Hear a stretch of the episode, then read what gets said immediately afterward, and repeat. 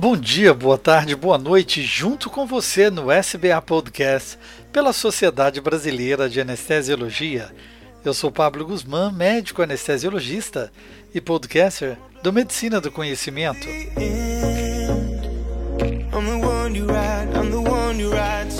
Eu e nosso diretor de defesa profissional, Luiz Antônio Diego, atravessamos novamente o Atlântico para nos conectarmos ao amigo e professor James Manica editor da publicação Anestesiologia em sua quarta edição, ex-diretor administrativo da SBA, ex-presidente da comissão examinadora do Título Superior de Anestesiologia, mestre em medicina e membro honorário da Sociedade de Anestesiologia do Rio Grande do Sul. Atualmente, anestesiologista da Rede Hospital da Luz, em Setúbal, Portugal. Por esse canal oficial da SBA, oferecemos informações, dicas, entrevistas e novidades sobre nossa saúde ocupacional, valorizamos a defesa profissional e aprimoramos a qualidade e segurança da medicina perioperatória. Seja bem-vindo, Dr. Mânica, para nos dar um panorama atual sobre o trabalho do anestesiologista em Portugal. Ok, Pablo, agradeço muito o convite, o teu convite, do Diego, para estar conversando com os anestesistas brasileiros, não só aqueles que estão no Brasil, mas também muitos que nos acompanham no exterior. Né? E acho, acho que esse tema que é interessante, porque depois de 17 anos aqui, eu penso que possa realmente uh, contribuir, dar algum esclarecimento para os colegas que têm essa curiosidade, né? que, que eu sei eu recebo colegas brasileiros aqui que, que nos visitam e, e acho que, que há um interesse muito grande realmente. Então, eu estou aqui e é com muita satisfação para a gente fazer essa, é, essa troca aqui de, de informações. Né? Obrigado, Mônica, por ter aceito o convite. Eu te agradeço em nome da sociedade. Assim, você é uma pessoa muito conhecida, né? não é à toa que muita gente estudou no seu livro, né? e agora especialmente na última quarta edição, né? É, é, isso é, é, fantástico, a gente ter uma, um profissional do teu gabarito sempre no, uh, no exterior e poder trazer essa, essa, as novidades, as, assim, na verdade, isso que você comentou, né? O que, que, como é que é um brasileiro em Portugal e como são as perspectivas de de, um brasileiro chegar em Portugal, um anestesista novo, ou um anestesista que já tem uma formação no Brasil e se colocar em Portugal. Isso é muito importante, né? Quando um anestesista né, pensa em vir, a primeira coisa que ele deverá fazer é se informar, né, junto à Direção Geral de Saúde, uh, como deve proceder para se inscrever a um processo de reconhecimento do diploma como médico. Né? Então, isso é feito na, na DGS, na Direção Geral de Saúde. Eles têm um site, e, e, e, no site não é assim difícil de encontrar ali a forma como se deve fazer esse registro. Ali eles solicitam alguns documentos, né, que não é difícil para o médico brasileiro, né? já começa então um processo. Depois que a DGS cria este protocolo para um médico interessado, é, esse médico interessado pode, então, dirigir-se a uma das oito faculdades de medicina que, que funcionam aqui em Portugal, e elas é que irão fazer o reconhecimento do diploma. então, é assim, é, eu não sei dizer especificamente as diferenças, se há grandes diferenças entre fazerem uma faculdade ou noutra, né? Mas uh, algumas coisas eu sei. Eu sei que são basicamente três provas a que se submeterá o candidato, né? além de documentos também histórico escolar na medicina e coisas desse tipo que ele terá que apresentar. Né? Ah, mas, uh, uh, especificamente com relação às diferenças, basicamente tem, tem três provas que eles terão que fazer. É uma prova escrita, que é perguntas de escolha múltipla, né? Depois ele terá que escrever um trabalho, defender um trabalho, né? E terá uma prova prática no hospital. Agora, essa prova prática é uma prova clínica, né? E isso é para o reconhecimento do diploma como médico. Um, bom, talvez haja alguma nuance de como é feita essa prova clínica, porque eu tive a oportunidade agora, nessa semana, onde, depois que vocês me fizeram esse convite, de falar com a Secretaria da Faculdade de Medicina de Lisboa. Então, esse modelo, né, ela me disse que esses três itens eram ah, formalizados em cada, eram feitos em cada faculdade, né, mas é claro que a prova, no caso objetiva, a prova de resposta de escolha múltipla, ela é nacional, ela é igual para todas as faculdades, né? Mas as outras, o trabalho, claro que a apresentação depende do aluno, será a, a, o trabalho que ele, que ele quiser, né? E a prova prática, então, é feita por cada, cada faculdade. Bom, ele tem que atingir um determinado percentual, que eu não sei exatamente, mas ele será considerado aprovado ou não. E, mediante isso, ele recebe o reconhecimento do diploma médico. Bom, nós estamos falando das coisas como é são. Aí, então, a faculdade, uh, se ele passa, se ele é aprovado nesses três itens, né, ele, ele tem o reconhecimento do seu diploma. Agora, tem alguns detalhes, por exemplo. Uh, para entrar com a solicitação nas faculdades, é até o dia 1 de setembro. Portanto, tem que entrar na DGS antes, né? porque até a DGS liberar um protocolo, né, para depois ele entrar nas faculdades, 1 de setembro é a data limite, para ele fazer as provas no ano seguinte. Tá? Bom, feito o reconhecimento do diploma de medicina, aí então ele leva isso à Ordem dos Médicos de Portugal, onde ele junta mais alguns documentos, é mais uma questão burocrática, né? E uh, certidões negativas de judiciário brasileiro, coisas do tipo. A Ordem dos Médicos, então, faz o registro dele e dá-lhe um número. Então, ele oficialmente é médico em Portugal, habilitado a, a praticar a medicina. Bom, uh, este registro não dá para ele um, condições de fazer anestesia em lado nenhum, né? Porque, assim, teoricamente, a legislação em Portugal é semelhante à brasileira, o médico pode fazer uh, qualquer, uh, qualquer ato médico, né? Mas uh, na prática não é assim, porque acabam por não te aceitar, não aceitar o profissional como anestesista. Podem aceitar numa urgência médica, né? numa triagem clínica, mas nem como medicina, médico geral e de família você não consegue porque nesse momento é uma especialidade. Então, só com isso é bastante complicado, né? porque a remuneração também para um profissional médico é, é pouca. Bom, então aí você uh, vai fazer um processo, uh, uma solicita o reconhecimento da especialidade. Entra na ordem dos médicos, no colégio da especialidade, com uma série de documentos e com o seu currículo. Eles montam um júri de cinco colegas, onde analisam o currículo e onde aí eles podem dizer assim, não não tem condições de fazer o reconhecimento. Outra possibilidade é eles dizerem, ele terá de fazer mais uh, complementações, tipo dor, medicina intensiva, ou isso, aquilo que falta no currículo dele. Ou ainda a terceira opção é dizerem, não, ele, ele, ele tem um bom currículo, perfaz, mas terá que fazer prova. Então, assim, não é automático, não é apenas entrar com o currículo e, e ser aceito.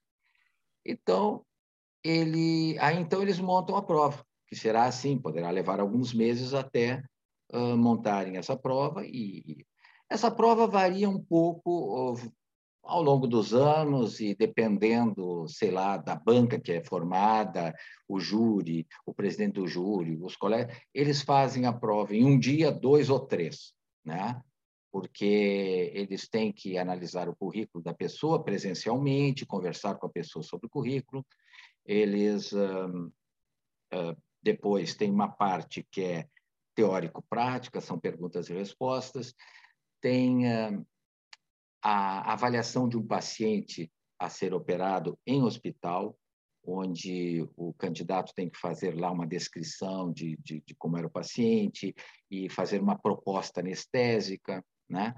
E, então, isso tudo ele escreve, e no dia seguinte, isso também é discutido pelos, pela banca. Então, e depois tem ainda uma outra etapa onde eles dão alguns temas e, e você pode escolher dois temas para falar 15 minutos de cada um, certo? Uh, e que você só fica sabendo na hora. Então, assim, eu acho que é um processo bastante exigente. Realmente, doutor Mônica, bem exigente e bem burocrático. E além disso, após a complementação e a validação, nós temos a inserção no mercado de trabalho. O que o senhor poderia falar sobre o momento atual profissional em Portugal? Depois, o mercado de trabalho seria um, um, uma outra, o próximo passo, né? Depois de obter essa a especialidade, o reconhecimento. Então aí, aí é, é que as coisas são assim um pouco diferentes, né? Eu acho que pode-se dizer que 95% do atendimento médico hospitalar é feito em, nos hospitais públicos. Né? As capitais distritais, aqui em Portugal são 14 ou 16 distritos, como eles chamam, ah, tem uma capital e essa capital tem lá um hospital onde tem a grande maioria das especialidades. Apenas a cirurgia cardíaca e a neurocirurgia intracraniana, especialidades referidas ao Porto e a Lisboa. O que, que acontece? Nesses hospitais, onde basicamente se faz o, atendimento anestésico, né, para toda a população, no Porto e em Lisboa haverá dois ou três hospitais privados. Aqui o meu de Setúbal é privado, mas é um hospital uh, de médio porte, né? Em Lisboa maiores e no Porto também. Pouco significativo, né? Em termos de atendimento seria lá uns 5%. E o senhor acha que atualmente ainda há necessidade no mercado de trabalho para novos anestesistas em Portugal? Certamente no público precisam. Né? Os hospitais públicos precisam. Entretanto, por que também que precisa? À medida que a remuneração é muito baixa, né? principalmente depois da crise de 2010, houve uma diminuição dos, dos salários bastante importante. Não é que o salário fosse diminuído, mas é que os salários eles eram uh, acrescidos à sua base de valores através das urgências, pagavam 200% do, do valor da hora para o fim de semana. Né? Então, faziam em casa atendimentos que eram muito bem remunerados né? e, e, e com muito pouco trabalho efetivado. Então, os salários, uh, basicamente, são cerca de 3.000, 3.500 euros, uh, passam, pa, passavam naquela época para 7, 8 ou mais mil euros. Então, era muito confortável trabalhar no público. Né? Só que depois daquela crise, uh, houve um corte importante. Então, nesse momento, se você faz um, um, um contrato no hospital público de 35 horas, que é o contrato padrão médico, você irá receber uns 3.500, 3.300 brutos, né? Com os descontos, você irá receber uns 2.700, 2.800. É pouco, é pouco para, para a vida aqui em Portugal, né? E também, claro, que depende, depende da, da família, depende se a, se a pessoa é sozinha, se é um casal, se é se tem filhos, né? Mas uh, eu diria que, um, um, que se pode usar o câmbio para fazer uma comparação e fazendo alguns descontos, né? Por exemplo, nesse momento, eu penso que o, que o câmbio do, do euro para o real esteja em torno de 5,7, qualquer coisa assim. Né? Então, é, eu acho que se nós fizermos uma, uma transposição, se, se, se mil euros equivale, então, a, a receber 5,700, é, né?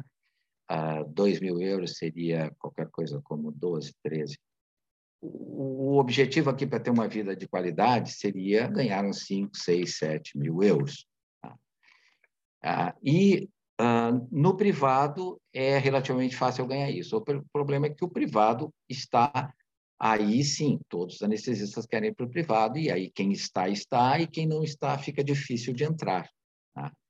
E no público, como é que o pessoal faz? Eles têm o salário aquele de 13.500, mas para incrementar o seu salário, então eles fazem urgências, fazem bancos de 12, 24 horas em outros hospitais. E aí é, isso tem uma demanda muito grande. Os hospitais precisam muito desses profissionais. E para isso paga cerca de 45 euros a hora. Né? Então, um, um, banco de, de 12 horas será em torno de 700 euros, 4 mil reais. Né? Então, assim, você consegue uh, fazer aí um, aumentar o seu o salário de 3.500, você pode chegar a 6, 7, 8 ou mais. Doutor Mônica, quando comparamos a qualidade de assistência entre os hospitais que o senhor trabalhou aqui no Brasil e os hospitais por toda Portugal, como que nós poderíamos fazer esse paralelo? Em termos assim, a qualidade do atendimento, eu diria que ela é bastante bastante equânime, bastante semelhante em todo o país, né? Não há desníveis uh, visíveis no atendimento, né? É claro que existem serviços de excelência, como em qualquer lugar, né? Existem serviços de, de, de ponta, onde fazem coisas que não são feitas nos hospitais no geral, mas, como regra, o atendimento, a qualidade do atendimento é muito boa, porque o padrão de formação dos anestesistas, né, que é cinco anos de formação da especialidade, eles, eles têm um tipo de, nesse sentido, a formação deles, eles não fazem a quantidade de procedimentos que um, um interno, aqui chamam interno, né, o residente, ou, os internos não, não fazem o um número de anestesias que o interno brasileiro faz. Né? Uh, eles têm um horário, eles, eles trabalham um, um turno, basicamente, meio-dia, duas da tarde, eles já estão praticamente liberados ou então depois eles têm tarefas mais de cunho teórico, de preparação de trabalhos, coisas desse tipo, né? É diferente do que os internos brasileiros, que eventualmente têm que trabalhar ali 12 horas e depois tem as urgências. Eu acho que a formação deles, né, embora não tenha tanta prática, ela, é, ela ter, na teoria ela é muito boa, né? Eu acho que eles discutem bastante, eu acho que eles estudam bastante a, as questões da, da nossa especialidade. Então, eles saem com, com uma boa formação.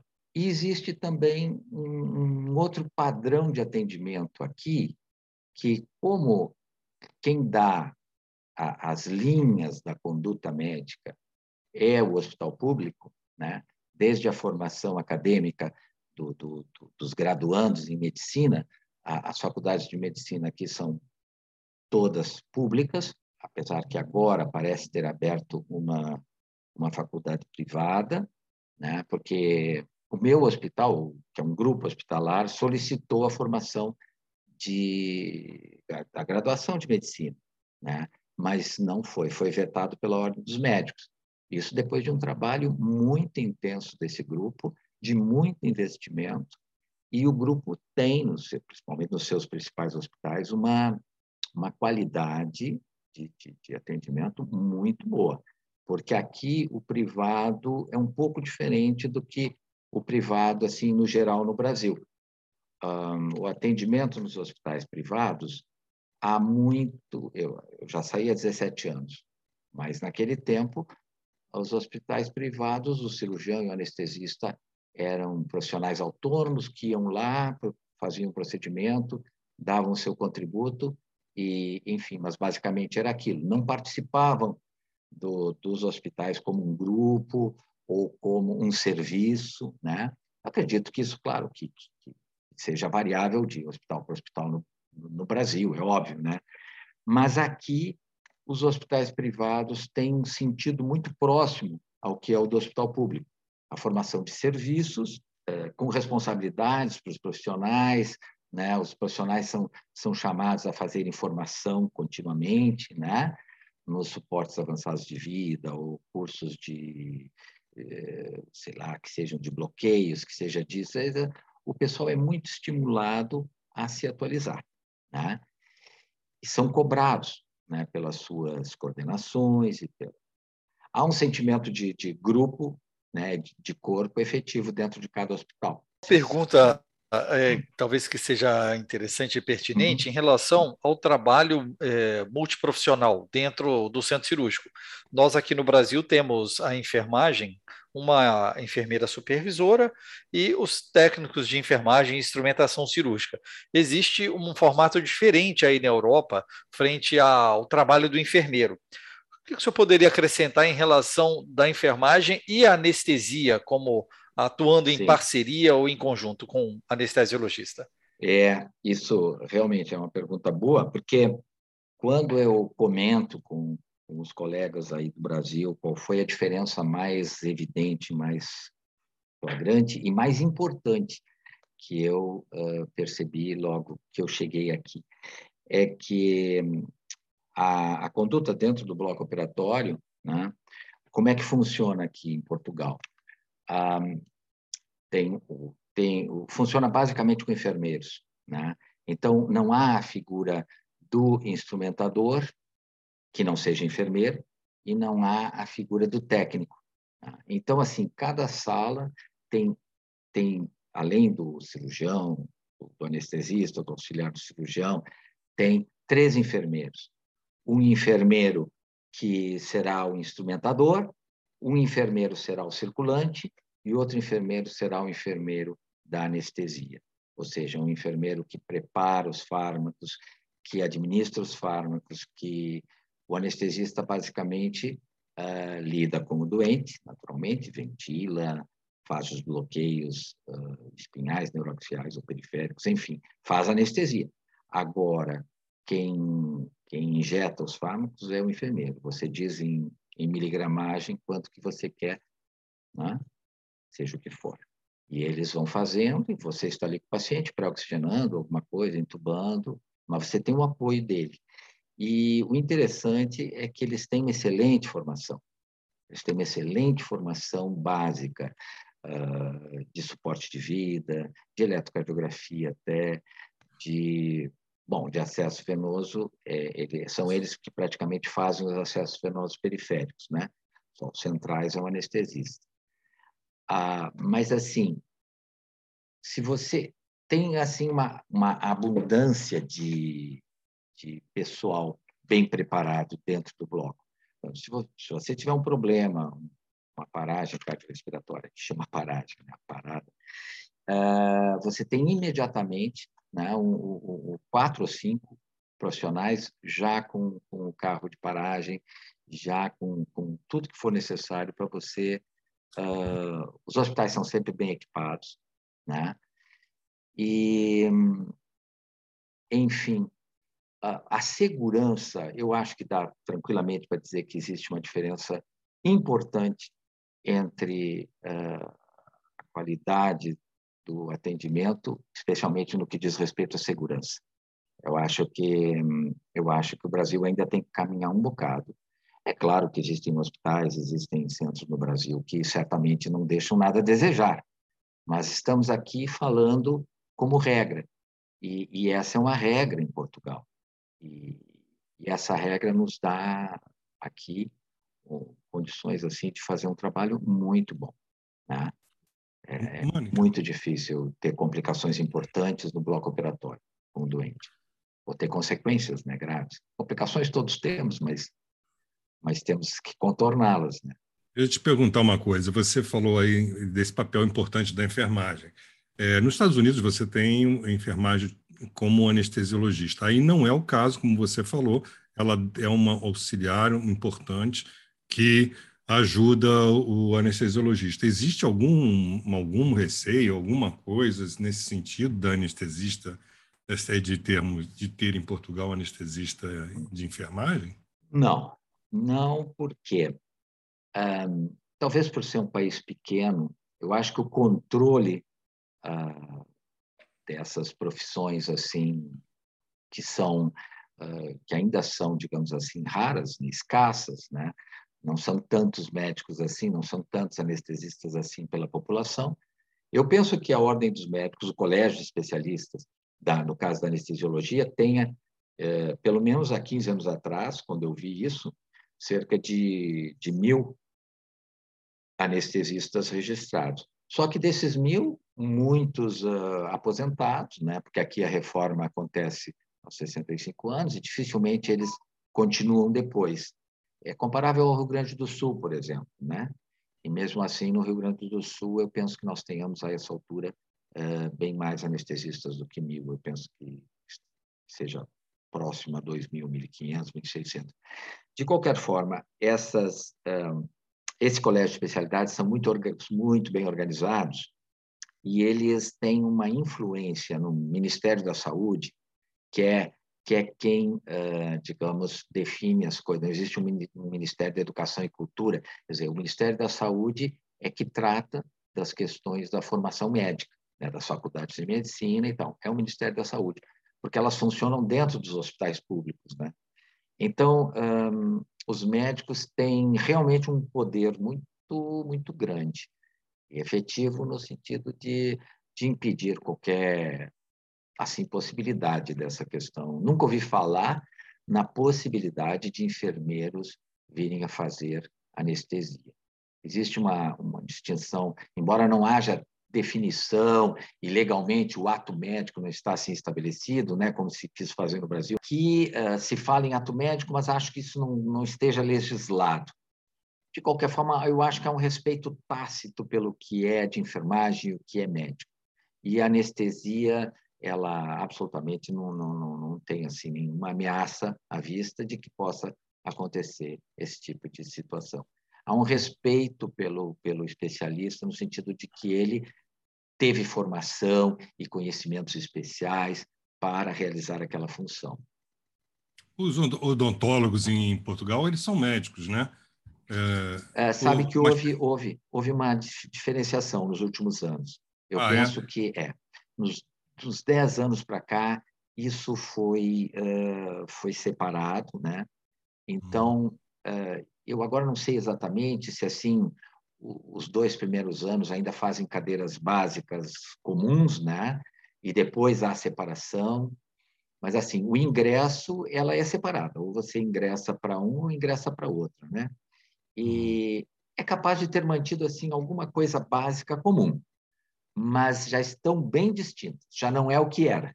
Né? Foi um processo okay, mas não, não, isso até agora você não notou absolutamente nenhuma interferência no trabalho do anestesista, é, odontólogo trabalhando com é, hum, é, não. É, não, o que, o que me pediram no meu hospital foi dar um parecer. Foi o, os dentistas me pediram um parecer a respeito do óxido nitroso engarrafado a 50% né, com oxigênio.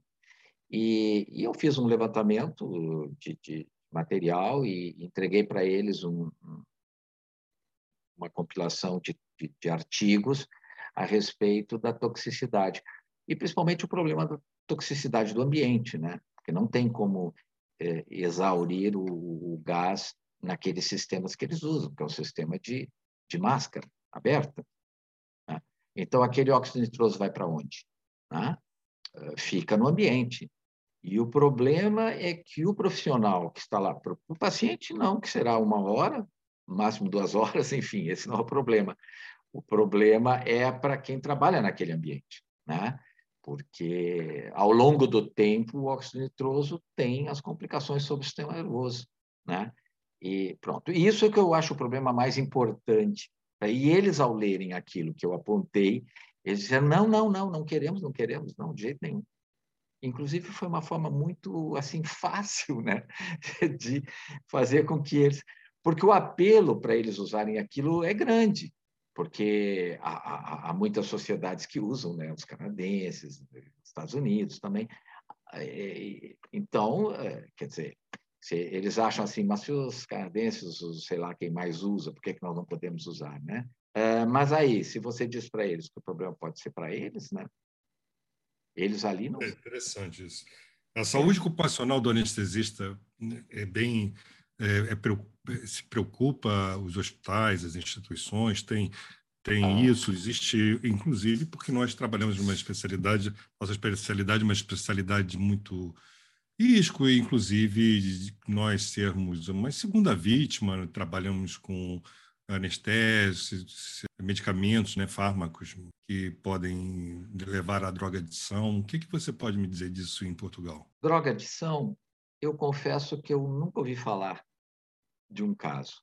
Essas coisas também não são muito comentadas, mas uh, Olha, o que eu ouvi falar quando eu cheguei de diversos casos de suicídio, né? de anestesistas, inclusive dois chefes de serviço, uma, uma, uma mulher e um homem. Chefes de serviço implicam que eles tinham mais idade, né? pelo menos mais de 50 anos. E ambos eu penso que tenha sido com, com mais ou menos as mesmas, uh, substâncias. Eu acho que usaram uh, relaxante muscular e, e algum hipnótico. É, isso me chamou a atenção, né? porque, enfim, né? suicídio. Eventualmente a gente lê artigos que os anestesistas estão entre os profissionais da, da saúde que, que, que mais cometem suicídio. Né? Agora, contra a drogadição, Nunca ouvi comentário nenhum, nunca ouvi ser tratado isso aqui. Portanto, é, não, não tenho nada assim a dizer. Há outras questões, por exemplo, a segurança. É, sim, há uma preocupação muito grande com segurança. Por exemplo, exaustão de gases é, sempre houve em todas as salas. Né? A qualidade do equipamento aqui é muito boa. Né? O meu hospital é um hospital de eh, de médio porte, um hospital não é numa capital, é capital de distrito, mas não é uma capital. Quer dizer, nós temos aqui Perseus em todas as salas. Eu acho que isso dá uma medida de, de, de, de quanto eles se preocupam em investir no equipamento, né? E, em segurança, em condições de trabalho. Eu acho que sim. E eu acho que o Brasil é, é, tem muito essa questão do desnível, né? Da, uma certa irregularidade nas condições de trabalho nos, nos, diversos ambientes. Eu acho que você tem do, do melhor e do pior, né? E aqui não, aqui é muito equilibrado, né? É muito equilibrado por todo Portugal. Você vai num hospital, mesmo no interior e tal, você vai ter bons equipamentos de anestesia, vai ter material em abundância e, e o profissional médico é bastante respeitado, né? especialmente no hospital público onde ele diz o que quer e ele é atendido. Eu preciso de uma agulha assim, eu preciso de tal coisa. Por exemplo, ecógrafos. Nós, lá no, no, no, meu bloco operatório, em determinado momento, tínhamos dois ecógrafos né, para o pessoal realizar os bloqueios periféricos. Então, um bloco operatório de quatro uh, salas. Né? bloco pequeno. Eu queria fazer uma pergunta em relação à formação do médico anestesiologista português. Ele tem um ensinamento mais profundo na parte de medicina intensiva que a formação do anestesiologista brasileiro. Existe alguma preferência para o médico, ele faz a opção de estar mais no bloco operatório, é, existem anestesistas exclusivamente intensivistas, ou eles mesclam isso em função da necessidade do trabalho no seu, na sua região e no seu serviço? Isso também é uma questão que mudou ao longo dos anos. Né?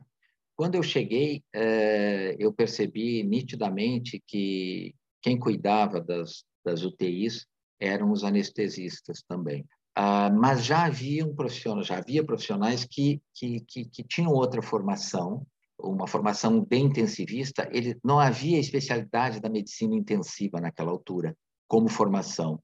Eles se tornavam intensivistas ou através da, da anestesia ou através da medicina interna, ou também uh, da pneumologia, alguma coisa assim. Os postos nas UTIs estavam ocupados principalmente pelos anestesistas e por internistas com formação em medicina intensiva. Ah, mas o que é que aconteceu? Eu não sei se foi por um paulatino desinteresse dos anestesistas pelas unidades de tratamento intensivo, mas penso eu que principalmente pelo um aumento dos médicos intensivistas que criaram, e foi criada nesse tempo, nesses 17 anos que eu estou aqui, a especialidade da medicina intensiva, com uma formação específica, né? Ah, então, atualmente, as UTIs estão sendo atendidas principalmente por médicos intensivistas. Houve uma, uma, uma mudança importante. Os anestesistas hoje já não são mais os profissionais mais uh, frequentes nas unidades de tratamento intensivo. Né? Semelhante ao Brasil, né, Mônica? É, é, é. É interessante é. que a ESAIC, né, é, European Society of Anesthesiology, mudou até, inclusive, de nome para, para acrescentar em, em medicina intensiva, né? Mas, assim, eu acho que aquela tentativa de manter, eu acho que existem, não sei se é puro saudosismo ou talvez um, uma, alguma real necessidade, mas eu, eu quando houve esse movimento, eu sempre ouvia muitos colegas no Brasil, os mais antigos, dizerem a anestesia abriu mão da medicina intensiva, né? E eu para mim sempre foi muito claro a razão pela qual os anestesistas saíram das, das unidades de tratamento intensivo, que era onde eles tinham, quando as unidades de tratamento intensivo começaram nos anos 60, foram os anestesistas que criaram, né? As, que era basicamente terapia respiratória. E agora, os anestesistas saíram porque era mal remunerado. Era, é, valia muito mais a pena você estar no bloco fazendo anestesia do que você ganhar por hora ou mesmo por paciente nas uh, unidades de tratamento intensivo. Foi isso que, ou seja, não, os anestesistas abandonaram, porque não, não, de forma alguma foram, uh, foram deixados de lado, ou, ou, abandonaram porque economicamente não era vantajoso. Né? E, e pronto. E são opções que, eventualmente, as categorias fazem, né? Uhum. Então, não se tornou interessante continuar lá. E não... Talvez hoje até, não sei como esteja, mas talvez seja até, assim, do ponto de vista econômico, até interessante ficar na, nas unidades de tratamento intensivo, não sei. Há quem, quem me diga eventualmente que é. Após mas... a pandemia, Mônica, a pandemia trouxe muito uma diferença, inclusive aqui no Brasil, né? Muitos anestesistas retornaram ou pensaram em ir para terapia intensiva, né? Ô, Mônica, só uma dúvida. Assim, nós, brasileiros, como brasileiros, podemos eh, residir em Portugal sem problemas, não há o convênio, é, é, é, é tranquilo. É, isso, isso é, acho que é, é verdade? Não sei, não. Não. Eu acho que eu acho que não é difícil, mas não é automático. É, hum. é, é assim, eu as últimas uh, informações que eu, que eu tenho, que eventual, isso muda, né? Isso tem mudado ao longo dos anos, mas não é assim, não. Tem muitos brasileiros aqui ilegais. 12, 13 anos atrás, tive um colega aqui, que era do Rio de Janeiro, ele é ortopedista e a esposa não, não era médica. Aliás, eles, o problema deles foi justamente que eles não eram casados, até porque ele não tinha se divorciado da, da, da primeira mulher, então não podia casar oficialmente com a segunda com quem ele veio para cá.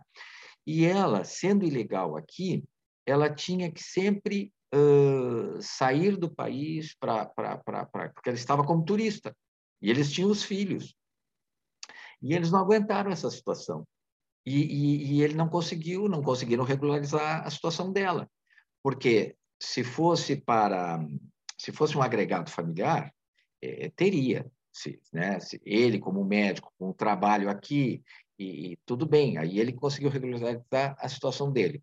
Já ela não era esposa oficial, não conseguiu. E voltaram para o Brasil. Um, mas isso há 15 anos atrás. Uh, nesse momento, eu sei, olha, até posso, eu posso dizer, meu filho, meu filho é europeu, esteve aqui e esteve aqui com a mulher dele, que não é casado, né? então eles não são casados, tem essa mesma situação. Quer dizer, só que ela foi fazendo um processo, né? só que precisaria um tempo para que ela conseguisse finalizar o processo de estar aqui completamente legalizada. Né? Uh, olha, eles ficaram dois anos e até, mas teve pandemia, e, e, e, na pandemia o atendimento a esse tipo de processo não foi fácil. Né? Mas nesses dois anos que eles passaram aqui, ela não tinha conseguido, assim, uh, completar o processo da residência permanente dela. Né? As coisas não são, não são assim, sim, completamente simples, mas, sabe? Brasileiro... Outra maneira, através do contrato de trabalho. Né? Você tendo um contrato de trabalho, uh, você já pode ficar. Mas aí parece que pode uh, prejudicar o procedimento para obter a residência permanente, quando é por, por questões do, tra do, trabalho. aí eu também já não sei bem por onde. Na, na comunidade europeia não tem problema. Quem tem. Quem é da comunidade europeia não tem problema. É só validar o diploma e. Sim, sim. Essas coisas profissionais têm que seguir o caminho. Ah, mesmo, olha. Mesmo, por exemplo, um anestesiologista espanhol, ele precisa validar em Portugal? Precisa validar em Portugal. Pegar o mesmo, mesmo trâmite. Né? Exatamente. Fazer o mesmo processo. Uh, uma outra coisa importante que eu não comentei, o reconhecimento do diploma como médico na Faculdade de Medicina da Universidade de Lisboa é reconhecido automaticamente, o da Universidade Federal do Rio de Janeiro. Isso é, é, um, é uma vantagem muito grande para o pessoal da Universidade Federal do Rio de Janeiro. Porque aí todo aquele processo, as provas, aquelas que têm que ser feitas, né, é, já não são o trabalho, aquela prova prática e aquela prova de escolhas múltiplas. O pessoal da Federal do Rio de Janeiro tem automático, não precisa fazer isso. Doutor Manque, como está o mercado e a volta dos atendimentos após esse período de turbulência de pandemia Covid-19? Eu acho que as coisas eh, estão a retornar praticamente né, à normalidade. Uh, em termos que eu posso dizer assim, em termos de mercado de trabalho, há espaço, mas assim, há espaço no, no, no ambiente do público, onde a remuneração não é nenhuma maravilha, né? Trabalhando muito, pode-se ganhar até muito bem. Muitas cirurgias deixam de ser feitas eletivamente, né? E, e, e passam a ser urgências, né? Isso é um, é um problema muito sério aqui em Portugal.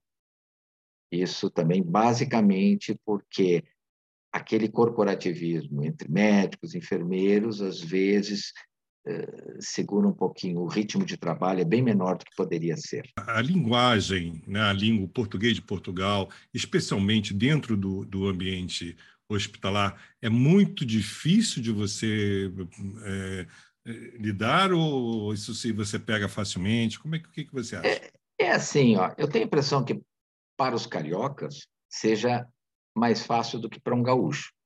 Porque hum. os cariocas chiam mais, os portugueses chiam é, muito, né? Os, os, portugueses, eles comem muito as vogais, né? Eles são uma fala muito uhum. consonantal, né? No começo, e confesso que até hoje tenho alguma dificuldade, às vezes os cirurgiões estão ali, os dois a falar lá, e eu tenho que botar mesmo o ouvido para perceber. Não é uma dificuldade que que, uhum. que um brasileiro com vontade de se inserir no ambiente não vai não vai conseguir, né? Ultrapassar. a, língua, a língua não será o problema maior.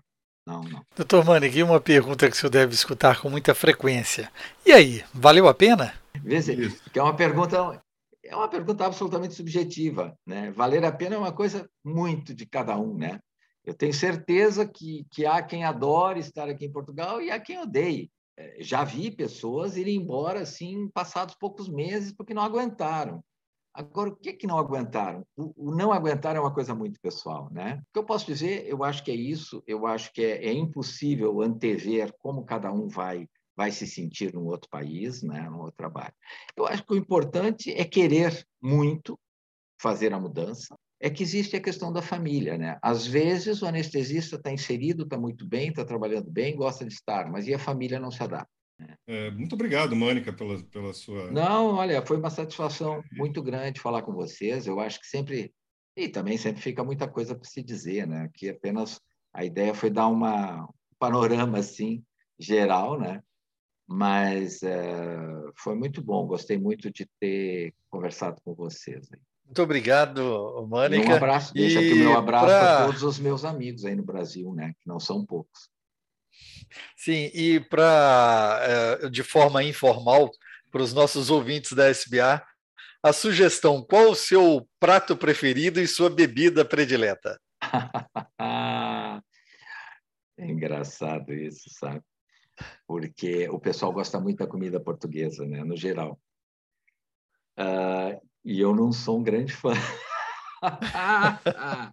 Pode isso? Pode.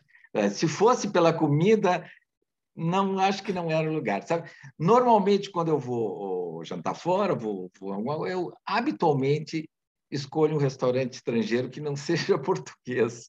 Pronto, não me parece simpático isso, mas, eh, mas é uma verdade. Né? É uma verdade. Ah, agora, eu gosto muito de bacalhau, eu gosto de bacalhau, né? mas não é qualquer bacalhau. E Portugal tem um problema. Portugal, dependendo do restaurante que você vai e tal, se é um restaurante que não que não, que não se aplique em qualidade, né? Uh, ele vai eventualmente servir um, um, um rabo de bacalhau, ou, sabe, não, não vai te servir aquilo que é o melhor, que é aquele lombo, lombo de bacalhau assim úmido, né? Não é aquela coisa seca, coisa. Então, às vezes é difícil de você encontrar, mas um, um bacalhau bem feito aqui é maravilhoso, né? Em termos de bebida, ah, aqui tem vinhos muito bons, viu? Os vinhos portugueses são ótimos, né?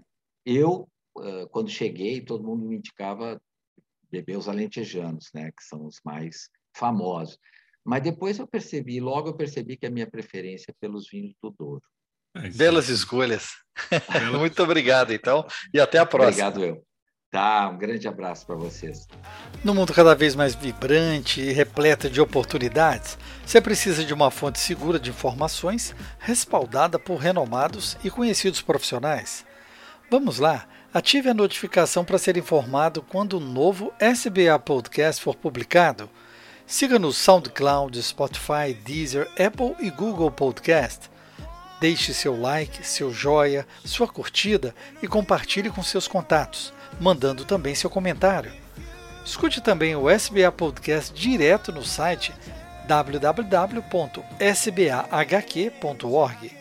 Essa é uma parceria da Sociedade Brasileira de Anestesiologia e o Medicina do Conhecimento. Afinal, compartilhar é multiplicar.